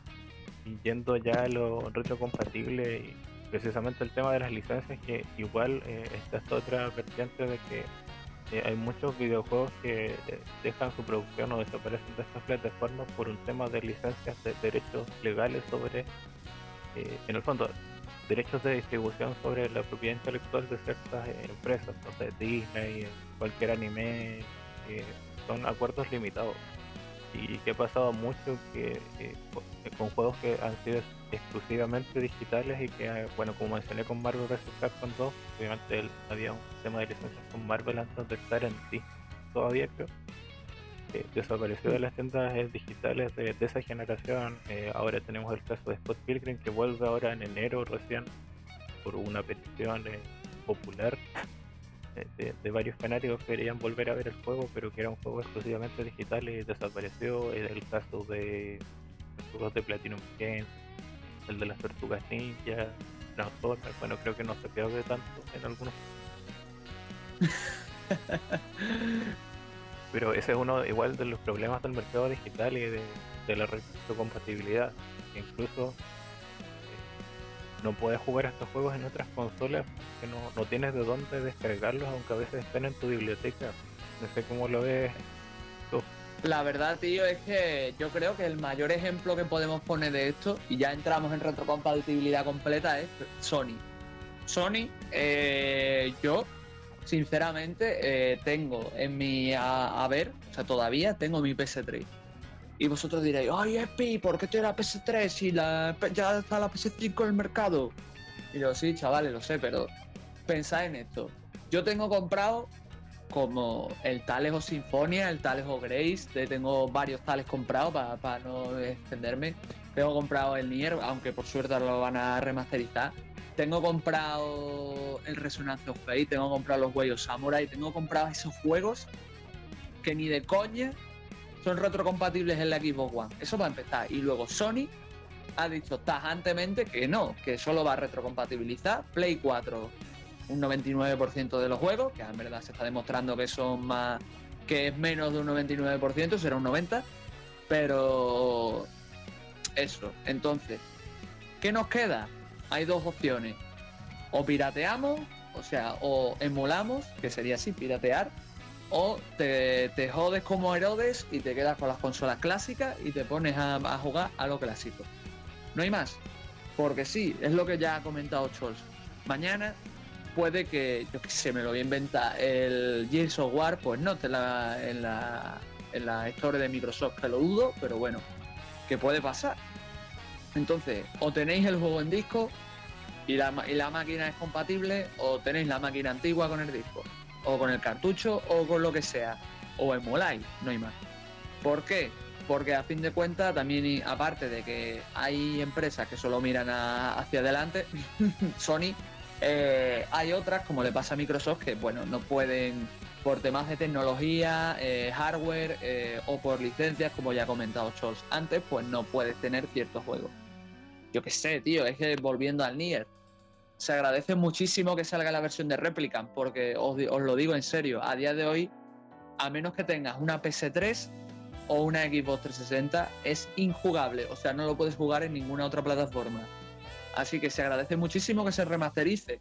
Y se remasteriza no, por, no porque el juego sea mejor o peor, se remasteriza porque, claro, eh, Automata ha pegado el boom. Si Automata no hubiera pegado el boom, a día de hoy, Nier es injugable a menos que tengáis una PS3 o una Xbox 360. Os lo digo así de claro.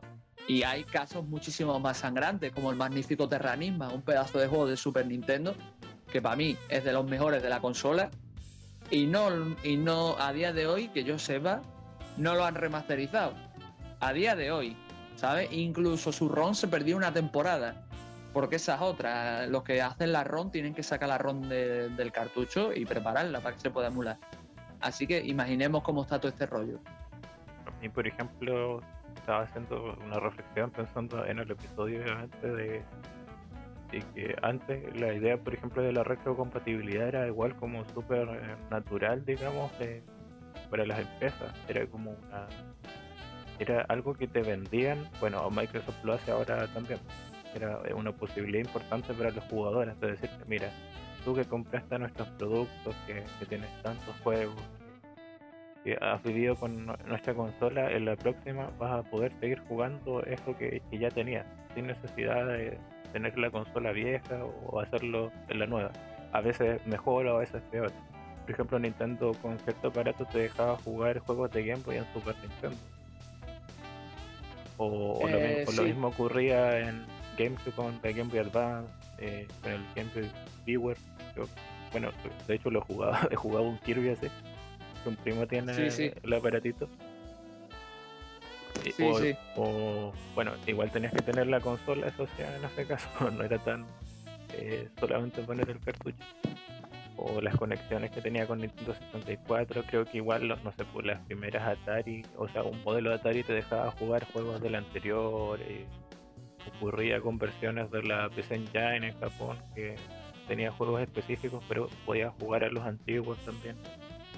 Y bueno, Sony eh, en la PlayStation 2 y hasta la PlayStation 3 también eh, te dejaba esta posibilidad. ¿Qué pasó? Que obviamente todo esto tenía ciertos costos no estoy defendiendo el tema, sino que porque Mike ha demostrado lo contrario en cierta forma. Y vieron que no era como rentable quizás por ahí. Y obviamente al ver que no es rentable no están pensando en lo que les interesa a los jugadores. O igual tenían que hacer cierta inversión extra que es lo que está haciendo Microsoft.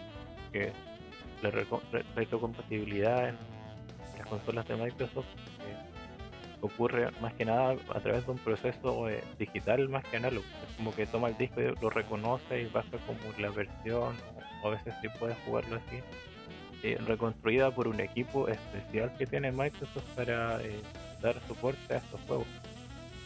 Y es lamentable, bueno, el hecho de que si Microsoft lo puede hacer, bueno, Microsoft tiene mucho más dinero que Sony y Nintendo. No me atrevería a decir todavía que entre las dos juntas, quizás sí, es de verdad una de las empresas con más dinero dentro del juego, pero ellos lo ven como una posibilidad eh, para darle valor a su producto. Pero en cambio Sony, eh, obviamente, después de tantas quejas, lo está aplicando en PlayStation 5 y más que nada porque existe una compatibilidad muy idónea entre el hardware de estas consolas, que básicamente son PC de arquitectura por 86, creo o de 32 bits, como se lo mismo que pasó con eh, Xbox, solo que Xbox eh, para las consolas anteriores no era así, pero buscó la forma de, hacer esto. Pero obviamente lo malo de esta retrocompatibilidad digital es que lo que tú mencionas, por un tema de licencias, hay juegos que sí o sí no van a funcionar, que no, o no tiene sentido quizás para Microsoft darle soporte a juegos que ya no Entonces pueden, o sea, que la gente puede tener físico, pero al final del día no, no la va a volver a comprar, que es otra cosa. Y ahí la conexión que te quiero dejar es que igual por qué se dejaron de hacer eh, retrocompatibilidad, es el hecho de que la gente ve, o sea, las empresas ven una idea de, de, sacar un rédito extra en los remasters.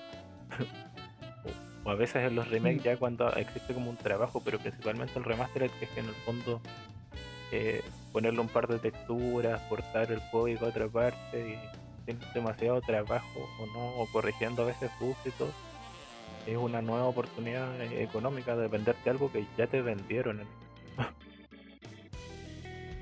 No, sí, tío, estoy totalmente de acuerdo contigo, pero quiero resaltar un par de cosas más. Y una de ellas es que, por ejemplo, eh, mm, yo sé que nos repetimos un montón, especialmente yo, pero lo vuelvo a decir, que básicamente vivimos en la cultura de la hora.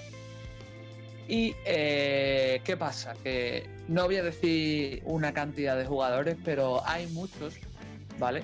Que eh, básicamente ni les interesa los retros, hay muchos que ni saben lo que es, otros han tenido consolas y se la suda, ya no quieren saber más nada de la consola. Así que, ¿qué pasa? Pues que miran hacia adelante. ¿Qué pasa? Que Sony, Sony eh, mucha parte de su público o mucha parte del público que ellos quieren aspirar es así. ¿Qué pasa? Que entonces, si no llegase, porque hay otra parte de su público que sí tiene mucho la Play 4, que sí la va a consumir, que a día de hoy la sigue consumiendo y quiere que esos juegos mantenerlos y poderlos jugar en la, en la máquina futura, pide la retrocompatibilidad. Si no, ya os digo, y esto no me tiembla el pulso a decirlo, que Sony hace lo que ha hecho siempre, porque Sony desde que lleva gobernando el mercado, porque ganó la generación anterior, es así, eh, el, usuario le importa dos mierdas. Literalmente, le importa dos mierdas. Y si no llegase por las quejas, ni de broma tenemos retrocompatibilidad en Play 5. Os lo digo ya, para que lo sepáis. Y aún así, lo vuelvo a repetir, si queréis una máquina retrocompatible, Play 5 no es la mejor opción. Yo me iría o a un PC o a un equipo, que a fin de cuentas, Chols para mí ya es casi como un PC. Vamos, suena igual, incluso cuando se apaga. pero vamos, que. ¿Qué es eso? Entonces, es una verdadera lástima, tío, pero yo qué sé, que al final es un debate que creo que tú y yo tuvimos una vez, creo en este programa también. Pero es una lástima que se hable tanto, y lo digo en serio, que a la gente se le llene tanto la boca de, uy, esto es arte, mmm, uy, los videojuegos, uy, no sé qué, no sé cuánto.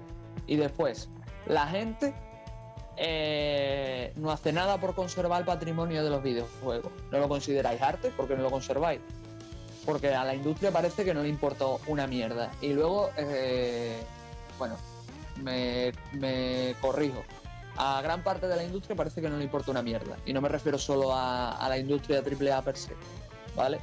Volviendo al tema de, eso, eh, otro punto importante que quería aclarar, y es que tenemos otro problema importante, y es que eh, existe una comunidad retro fuerte, que cada vez hay más gente, y esa comunidad retro es igual de, por así decirlo, eh, perezosa o, o más bien condescendiente que la comunidad actual de, videojugadores.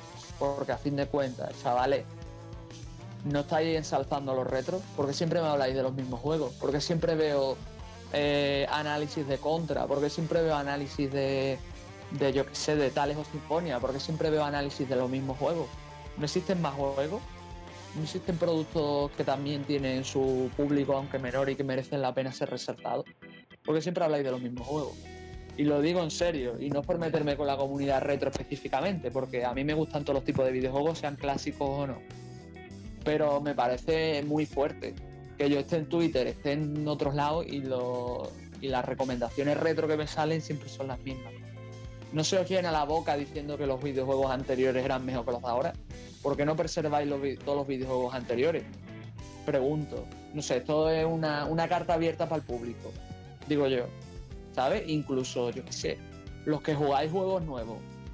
Porque narices no hacéis un poco de historia? ¿Por qué narices no, no sé, no, no os interesáis por juegos que son más, más antiguos? ¿Por qué no probáis cosas nuevas que aunque sean más clásicas pueden dar pie a, nuevas a nuevas conversaciones sobre esos juegos que salieron hace 10 años? No sé. Es que al final yo pienso que en cierta manera eh, pagamos justos por pecadores y mucha gente que quiere tener, porque es lo que me pasa a mí. Yo tengo muchos juegos clásicos y quiero jugar muchos juegos clásicos y ni la industria me da la oportunidad ni los jugadores hablan de ello ni se mueven para conseguirlo. Entonces al final, por desgracia, muchos tenemos o muchos tienen lo que se merecen. Y ya me callo con el con la contra contraopinión. la contra, esta fue la contraopinión de Steve del episodio.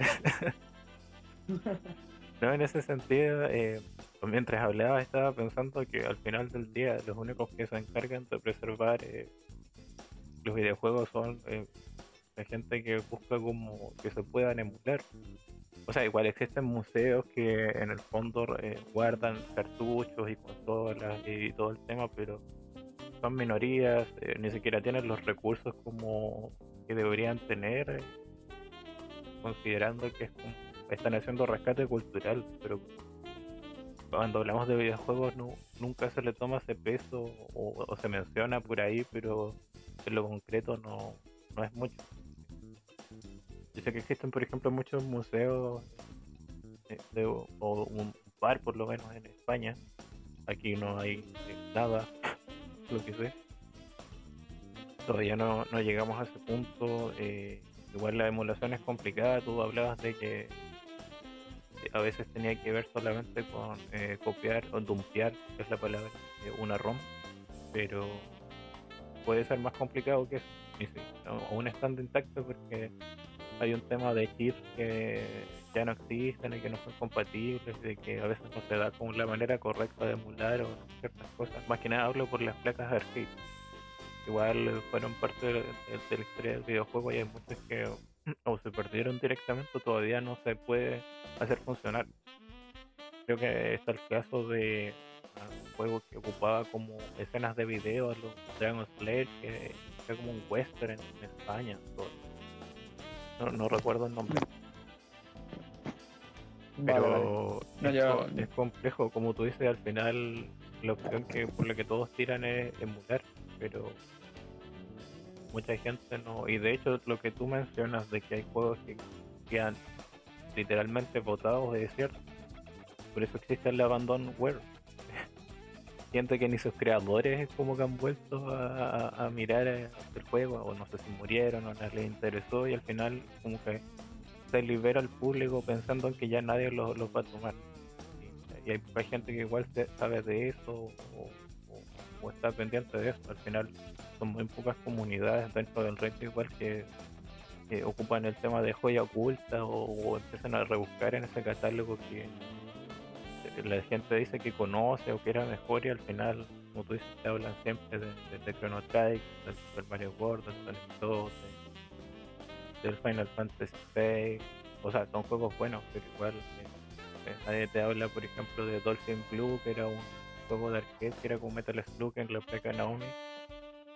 O de estos juegos que se lanzaron en China como que mantuvieron un poco la industria del arcade del año 2002 juegos como que por ejemplo no llegaron a, Occidente y que son como joyas japonesas que al final quedan tapadas solamente funcionan por ejemplo cuando se traducen. Yo por ejemplo lamento mucho que siendo fanático de la saga Mario y Luigi antes de ese juego hay un juego que es muy similar al primero que se llama Tomatos Adventure, que nadie ha traducido porque hay ciertos temas de programación o, a veces no, no da el tiempo y las ganas para hacer eso. Y son juegos que quedan votados para nosotros, algo que aprendamos japonés. Pues sí, tienes tu razón, Chos. Y me estoy acordando del genial Fasanadu, que es un juego de la franquicia, bueno, del spin-off de Xanadu que básicamente nadie conoce y lo peor de ese juego, tío, que está en español, o sea, tú lo puedes jugar en un emulador de NES en español y es un juego de la archiconocida, bueno, archiconocida, que cada vez más conocida saga de Trials, o sea, que es un spin-off igual que los Trials y nadie se acuerda de ese juego. Xanadu Nets y algunos que otros más. En fin, tío, te, hablando de chis, me estoy acordando del chis que, de este tan famoso de la Super NES, pero bueno, que también cuesta que ciertas máquinas emuladoras lo, lo cojan. Pero sí, tienes razón, al final depende mucho de- del trabajo de cada uno, pero me da mucha pena porque me da la sensación de que al final público retro es el primero que exige y luego es el primero que se conforma con lo que tiene, que no, no escarba, no, no hace más. Yo una vez se lo dije a, Dre, a Drewar, no sé si habréis escuchado el podcast de la Caja Grey, el primero en el que hablo con él, que se lo dije, que Drewar tiene un problema, que él mm, tiene un mundo entero repleto para descubrir el juego y no se quiere poner, porque básicamente le da pereza. Entonces, pues tienes un mundo entero que puedes conseguir fácilmente, porque ya no estamos hablando de que os compréis, yo qué sé, me lo voy a inventar, el Sekiro, que vale 30 o 40 euros. Podéis emular juegos en ordenador y podéis descubrir auténticas joyas que valen muy poco dinero, casi ninguno. Y hay mucha gente que no se pone con ello. Ahí está, por ejemplo, Azor, eh, Azornik, que también es conocido mío de, y de Scholz, que habla mucho de, Shun, de juegos de naves que yo, por ejemplo, no conocía, como son el Salamander y cosas así, que son juegos bastante chulos. Y la gente no habla de ellos, ¿sabes? Ni siquiera los menciona. O sea, hay gente que sigo que hace retro y no toca esos juegos. Ni siquiera sabrá que existen. Y es una auténtica lástima. Por eso lo digo. También tienen, también tienen culpa los modernos, ¿eh? Que no. Porque los modernos al final siempre juegan a lo mismo y no se mojan tampoco. Pero bueno, quizás es una percepción un poco salida de lo común mía y demás. No sé, no sé qué pensarás tú, Chols. O sea, igual que uno no, no, no domina lo, cómo juega los juegos la gente, pero en general es como, yo le veo como una reflexión de que básicamente eh, eh, es una situación lamentable pensando en cómo se van a mantener lo- los videojuegos, más que nada, o del interés de la gente. No todos, como tú bien dices, se van a dar la tarea de investigar, eh, porque derechamente no tienen el interés, y si no, no tienen el interés, eso no, va a pasar. O hay gente que quiere, el tema es que, el tema es que hay gente que quiere, igual las posibilidades están eh, limitadas.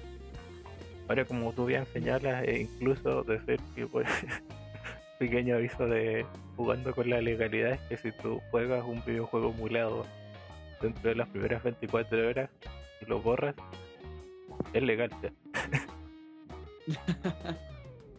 y que si tú tienes un videojuego y lo emulas, no es ilegal, por otra parte.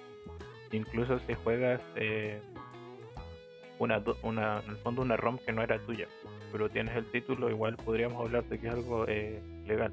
Y de hecho emular no es eh, ilegal, lo ilegal es tener eh, copias de juegos que no, no te pertenecen. Eso. Por ejemplo, emular Homebrew mira. es legal, porque, eh, o sea, si la distribución del Homebrew fue gratuita no y era software desarroll- desarrollado para eh, consolas antiguas, no hay problema. Por ejemplo, cuando hacen trailers de emuladores, y lo que hacen es poner juegos Homebrew por eso que la propiedad no, no tienen problemas con la propiedad en el fondo de decir mira estoy emulando un juego de Nintendo ah pero lo hicieron en el 2016 y la persona lo lanzó gratuitamente Vamos, te digo otra cosa, que técnicamente, esto, corrígeme tú que sabes tú más, Chols, pero técnicamente, al comprar tú una consola, tú tienes usufructo de la máquina. O sea que si yo quiero coger la máquina y romperle un joystick y ponerle, yo qué sé, un, un joystick de goma, puedo hacerlo, porque la- yo tengo el usufructo de la consola.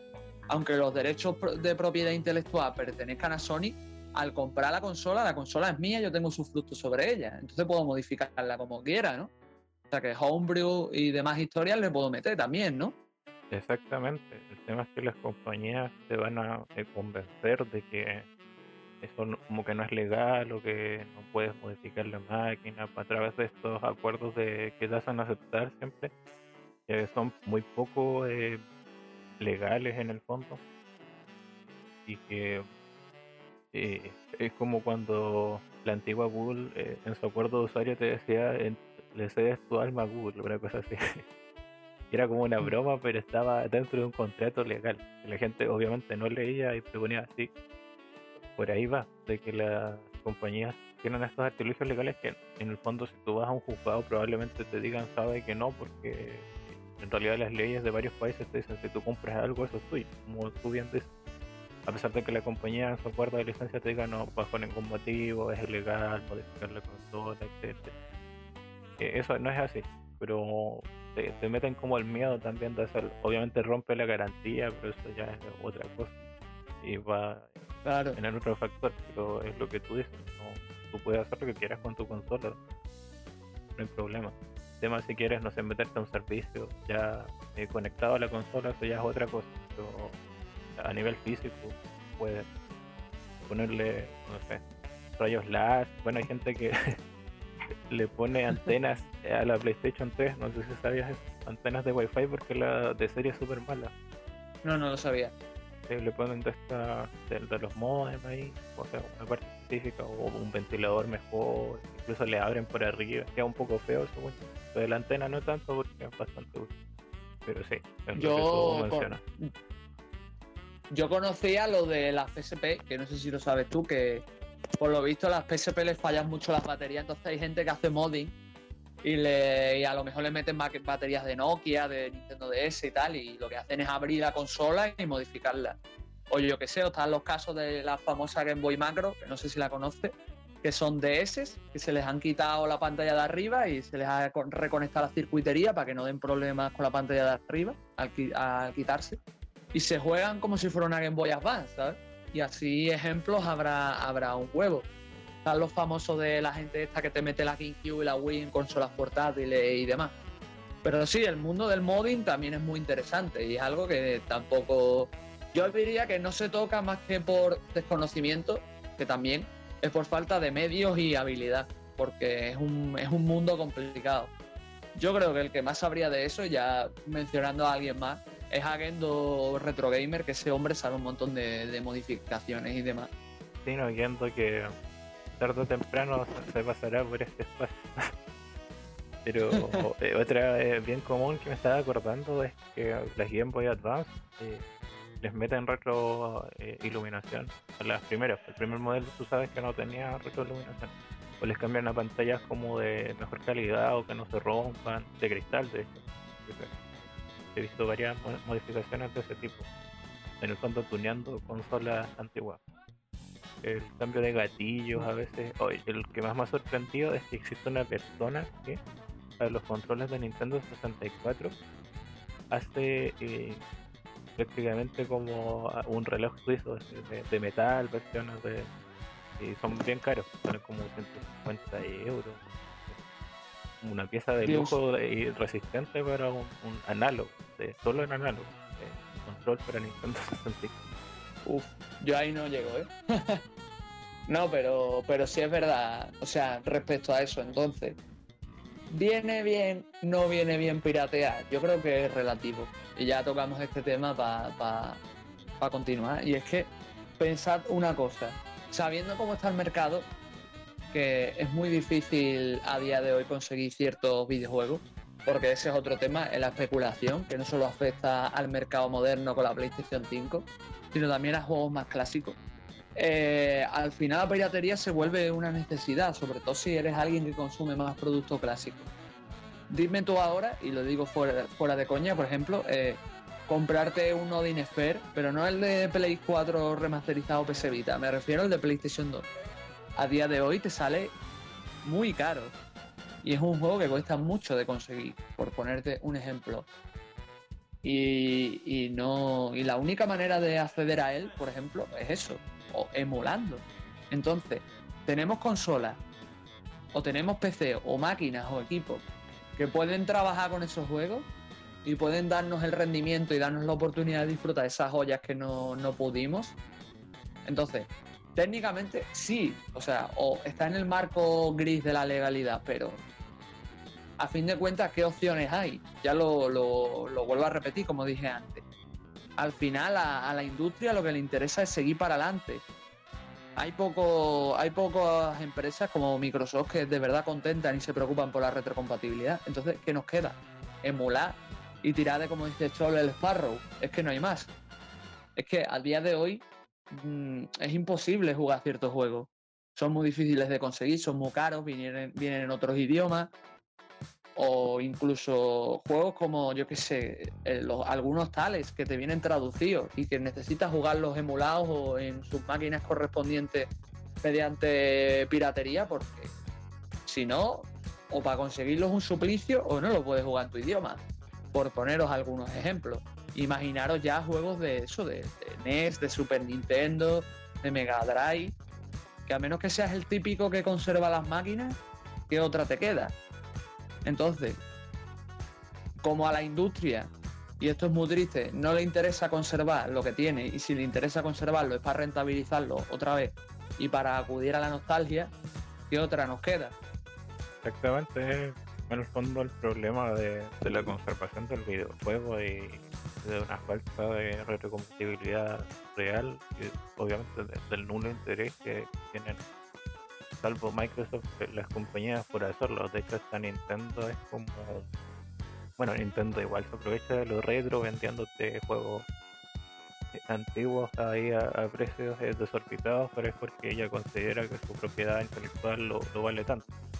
Igual ya tendríamos que hablar de eso en otro episodio que es como la valoración que existe del videojuego como producto en torno a considerando el aumento de los de desarrollo comparación a 20 años atrás, cómo se siguen vendiendo a precios igual ya sean a pérdida para algunas compañías cuando no, no existe un éxito eh, rotundo y igual como esta salida más cerrada de Nintendo a la hora de pensar que lo que ellos venden vale tanto obviamente sabiendo que la gente un gran gran parte del público se, se lo va a comprar No, sí. Es que Nintendo, yo, sinceramente, no es por meterme ni con la compañía ni con la gente que juega a Nintendo, pero yo no sé qué pasa con los fans de Nintendo que son, o sea, que no he visto público más fidelizado a una consola como Nintendo, o sea, como la- los fans de Nintendo, perdón, y a la, a la compañía, porque yo sé de gente que habla, o sea, o tiene una visión muy sesgada de lo que es Nintendo. O sea, que no lo, no lo analizan como compañía eh, per se, tanto con sus cosas buenas como malas, sino que analizan en función de lo, de lo que les ha dado, que lo entiendo también, ¿no? Porque yo he disfrutado también con mucho, y sigo disfrutando mucho con las máquinas de Nintendo, pero yo creo que como consumidores o como jugadores deberíamos ser un poco más objetivos y también eh, achacarle o tener en cuenta ciertos fallos. Pero sí, Nintendo para mí y, para algunos también eh, cometió uno de los fallos más gordos o una de las cagadas más grandes en cuanto a preservación, que fue destruir, literalmente lo digo así, destruir muchísimas páginas de ROM que no ganaban apenas un duro, que te pueden ganar cuánto, 5 euros en publicidad, 10 euros en publicidad, 20 euros en publicidad, que se saquen para mantener el servidor con ROMs de la compañía. ¿Qué pasa? Porque Nintendo tiró de propiedad intelectual, empezó a tirar todas las páginas. Y luego ellos lo que hacen es, no te conservan todos los videojuegos suyos, porque NES, Super NES, eh, Nintendo 64, GameCube, Wii y todas entre esas pueden sumar cientos, incluso miles de títulos que Nintendo a día de hoy no se, ha- no se ha interesado en preservar. Y si te lo saca, va a ser a cuenta gota y, por supuesto, pagando. Evidentemente, no te los va a dar gratis. Hombre, también entiendo que en ese sentido es propiedad intelectual, no lo puedes poner gratis, pero el golpe que, que ha hecho Nintendo es durísimo. Y a muchos ROM de Pokémon que mejoran el juego en sí, y a muchos otros productos. Y es una verdadera lástima porque después tú hablas con, con fans de Nintendo, con gente que es más afín a la compañía sobre estas cosas y se callan la boca o literalmente te empiezan a contradecir, intentar contradecir con otro tipo de argumentos y tal.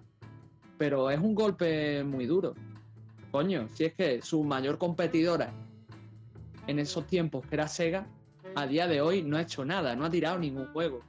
Es más, sigue sacando sus juegos recompilados y demás. Para que veas la diferencia entre una compañía y la otra.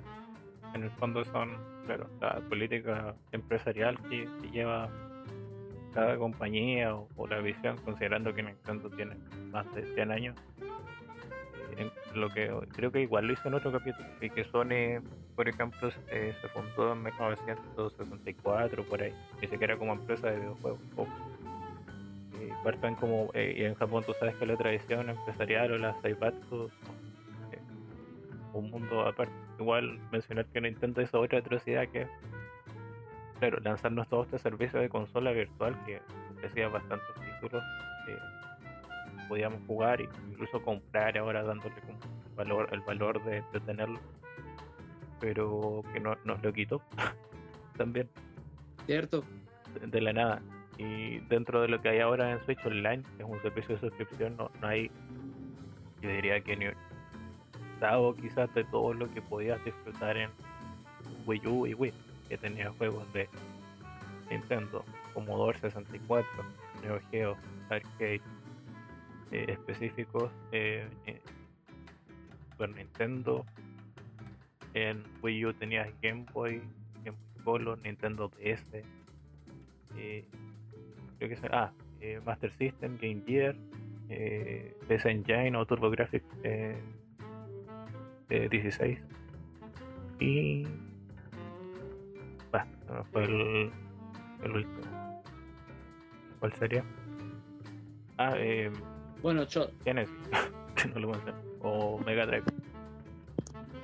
Bueno, Chos, que lo que te iba a decir, que no le des tampoco tantas vueltas, que al final piensa que eso, que Nintendo ni siquiera ha tenido la poca vergüenza, bueno, más bien ha tenido la poca vergüenza de decir, coño, eh, ¿comprasteis mis, mis juegos virtuales en Wii y en Wii U? Bueno, pues ahora chapo los servidores de la consola y en Switch no puedes jugarlo porque a día de hoy, a fecha de este podcast, mm, lo que dice Chols, hay servicio de Switch online, pero eh, no hay consola virtual. Irónicamente, y esto lo digo, eh, a los puretas antipiratería les joderá, pero a día de hoy sí existe la posibilidad de jugar muchísimos juegos de Super Nintendo, Genesis y demás en Switch. Pero claro, hay que tirar de algo que, que le molesta mucho, que es la piratería. Porque tú puedes instalar un RetroArch en Switch y va de lujo y puedes jugar todas esas cosas. Cosa que Nintendo no te permite, por ejemplo. Y es triste. Más teniendo en cuenta que es su propiedad intelectual y de la que podrían sacar mucho usando una consola virtual otra vez. No sabemos por qué la han quitado, sinceramente. Y es triste porque incluso la Switch, que sinceramente no podéis volver a corregir, no estoy seguro si es más potente que la Wii U o no, pero yo creo que lo suficientemente potente para emular una Super Nintendo, una NES o cosas así puede. Entonces, ¿por qué no aprovechar? No, no lo comprendo, sinceramente. Y ya para finalizar y a dejar Scrolls, es triste también que a partir de el Mario, el Super Mario 3D All Star, se pueda, se pueda, porque están haciendo ingeniería inversa, no sé si te lo dije, Chols, están haciendo ingeniería inversa y a partir de eso del emulador que, tira los juegos, quieren hacer un emulador que tire GameCube y Wii en la, en la, Switch, pero claro, tampoco es legal. Supongo que a la gente de Nintendo mis palabras les escocerá un poquito, pero es lo que hay. sí, no, yo eh, sabía eso de que estaban trabajando con dos emuladores. Bueno, creo que el de Wii tenía ahí un problema porque eh, creo que la, el código corre en, te digo? emulado, pero los gráficos corren eh, no, no emulado, sino de manera nativa, una cosa así. Y el de GameCube mm. creo que sí tenía eh, mejor puerto.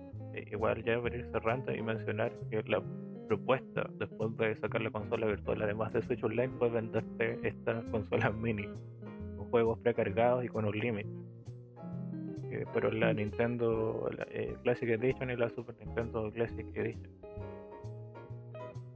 Pero bueno, yo creo que ya como que le dimos bastante eh, palos a Nintendo, pero además eh, como que ya llevamos a buen puerto. Yo creo que la conversación que era de lo que trataba este episodio en particular.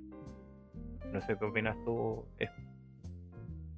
Pues si me dejas, voy a añadir algo más a Scholz y ya por fin dejo de pegarle palos a Nintendo.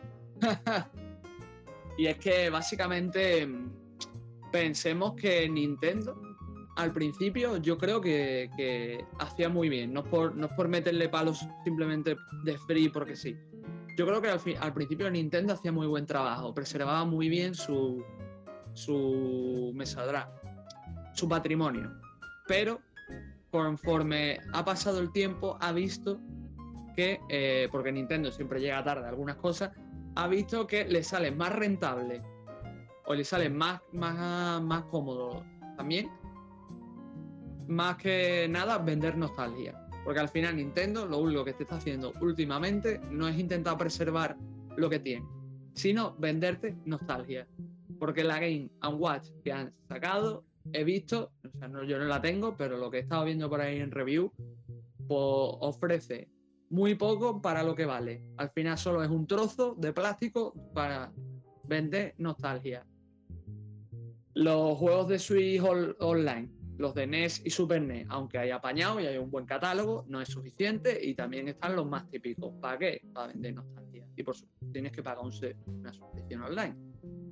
No es gratis, así que es lo que tenemos. Es una pena, pero bueno, porque es lo que tiene. Nintendo no es igual ahora que hace 10 años.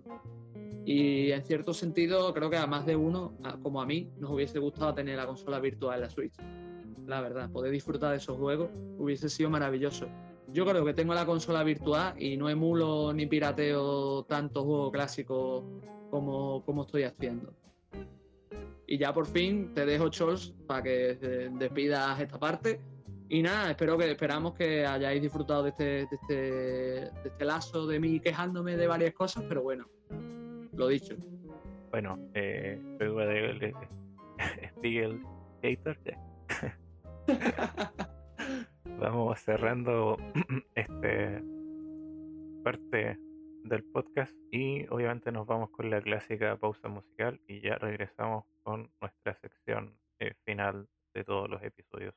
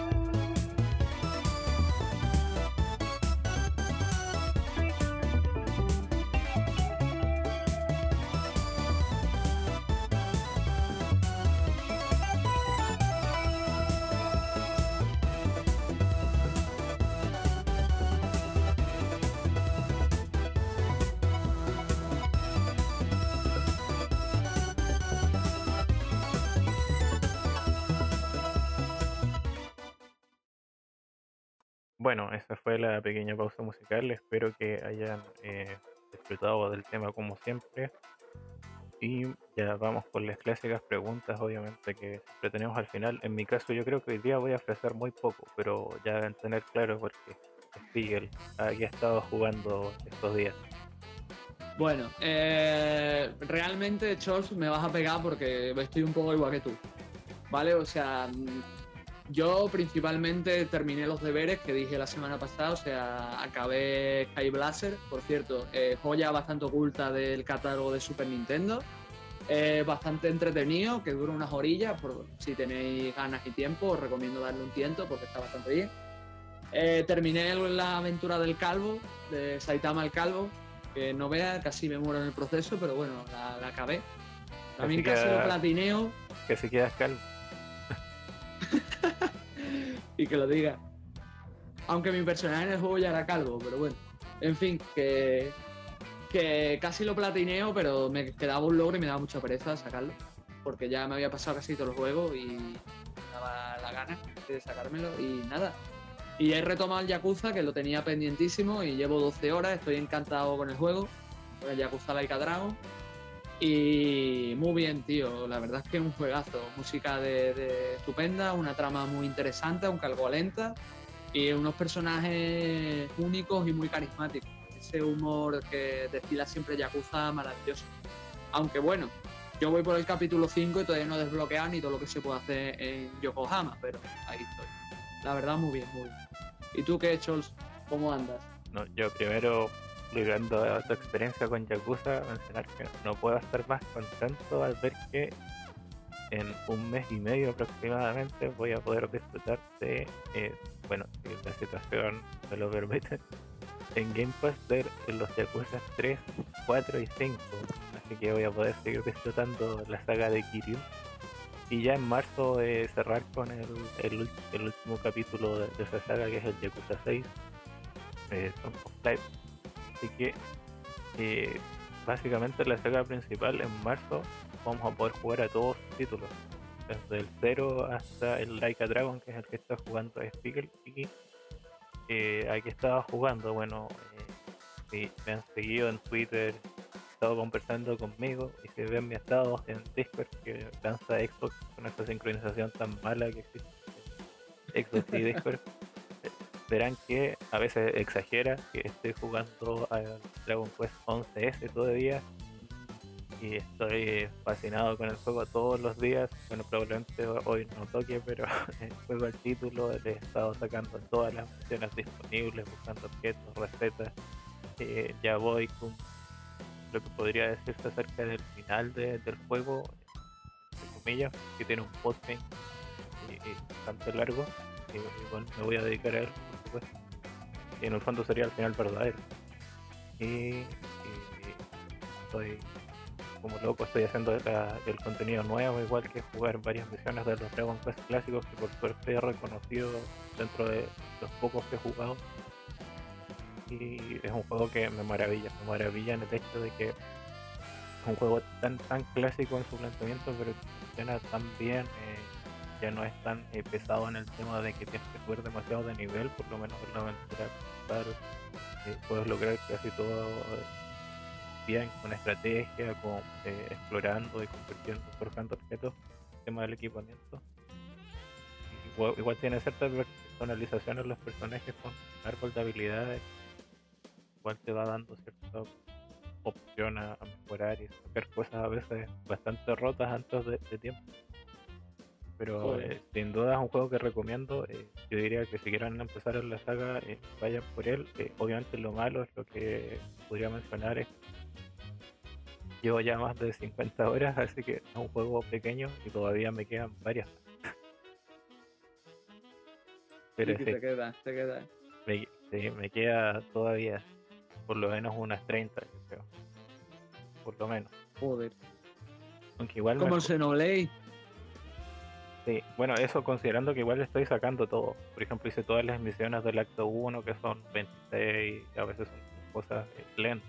Como mata a un enemigo que solo aparece cuando al azar, enfrentando a cierto enemigo específico. Pero eh, a pesar de eso, lo, lo disfruto bastante. Además que la historia me está gustando, los giros y rumbos que da, trabaja harto sus personajes, por suerte.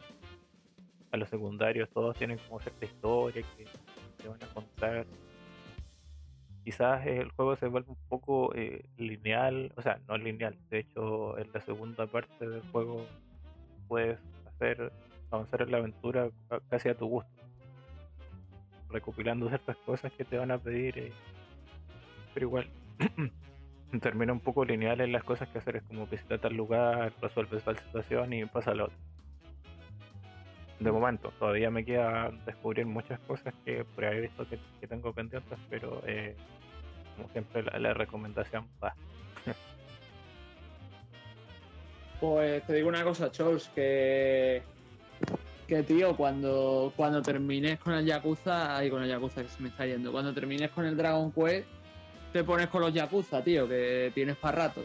Y te iba a decir, la misión esa de que tú dices me recuerda a una misión del Nier antiguo que era para conseguir un arma y tenías que esperar que spameara un, jefe y también te spameaba aleatoriamente. Qué suplicio, por Dios. ¿eh? Ese tipo de misiones las odio. ¿eh? Yo también. Bueno, de hecho ahora tengo una que tengo que matar a un enemigo en específico que ya lo puedo encontrar, pero tengo que llegar eh, con una característica que se llama inspirado, que sería como esta cosa que pasaba en el Final Fantasy IX, no sé si la conoces. O, o quizás los No, límites no, de los límites entre comillas de, de Final Fantasy VII u 8. Y es que Mm. después de tantos combates o ciertas acciones tu personaje como que agarra una aura así, azul. Y ahí puedes hacer ataques combinados con los demás personajes. Y el tema es que me ahora generalmente te piden eh, ejecuta este ataque y vence en el combate. Ahora me están pidiendo que con ese ataque especial que no dura para siempre, o sea, si no sé, pasan tres turnos, creo que lo pierdes. Mata a este enemigo y este enemigo es como un tanque de, de energía. Entonces necesito hacerle mucho daño, pero le puedo hacer tanto daño que lo puedo matar. Y- antes de que pierda el estado. Así que es una misión eh, jodida. Mm. Cuando podía haber sido algo más menos eh, exigente.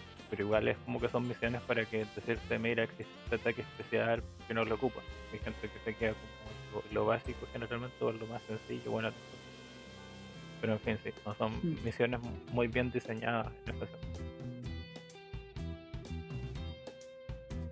Uf, eso me recuerda al, al Laika Dragon, que también te enseña mucho haciendo eso, tío, poniéndote enemigos específicos y metiéndote tutoriales para hacer ciertas acciones y demás.